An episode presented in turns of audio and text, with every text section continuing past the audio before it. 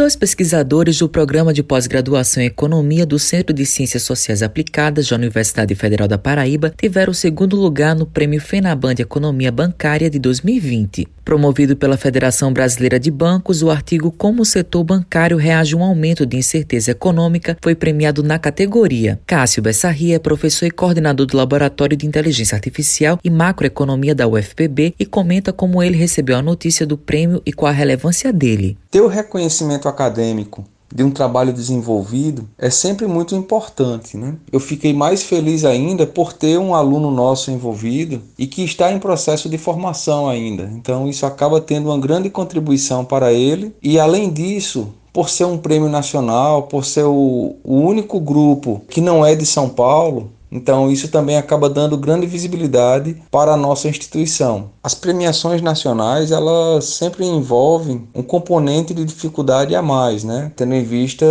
o número de trabalhos que são submetidos. Então, esse tipo de reconhecimento mostra que os trabalhos que vêm sendo desenvolvidos aqui pelo nosso grupo, ele é capaz de responder problemas não só locais, né? Eles acabam respondendo problemas de caráter nacional. Diego Pita é doutorando do programa de pós-graduação em Economia da Universidade Federal da Paraíba e explica quais foram os resultados encontrados na pesquisa. Os principais resultados alcançados pelo trabalho foram mostrar que as variáveis bancárias, como a taxa de juros e os spreads, são muito sensíveis a choques de política monetária, ou seja, aumento na taxa de juros e de incerteza. A pesquisa também evidenciou que dentre os principais canais apontados na literatura para reduzir o spread, o mais eficiente para se atuar é na taxa de inadimplência. Diego pontua quais foram as contribuições do estudo. A principal é fornecer para o setor bancário e para os gestores de política resultados que indiquem os caminhos para se obter uma menor taxa de spread no país. Né?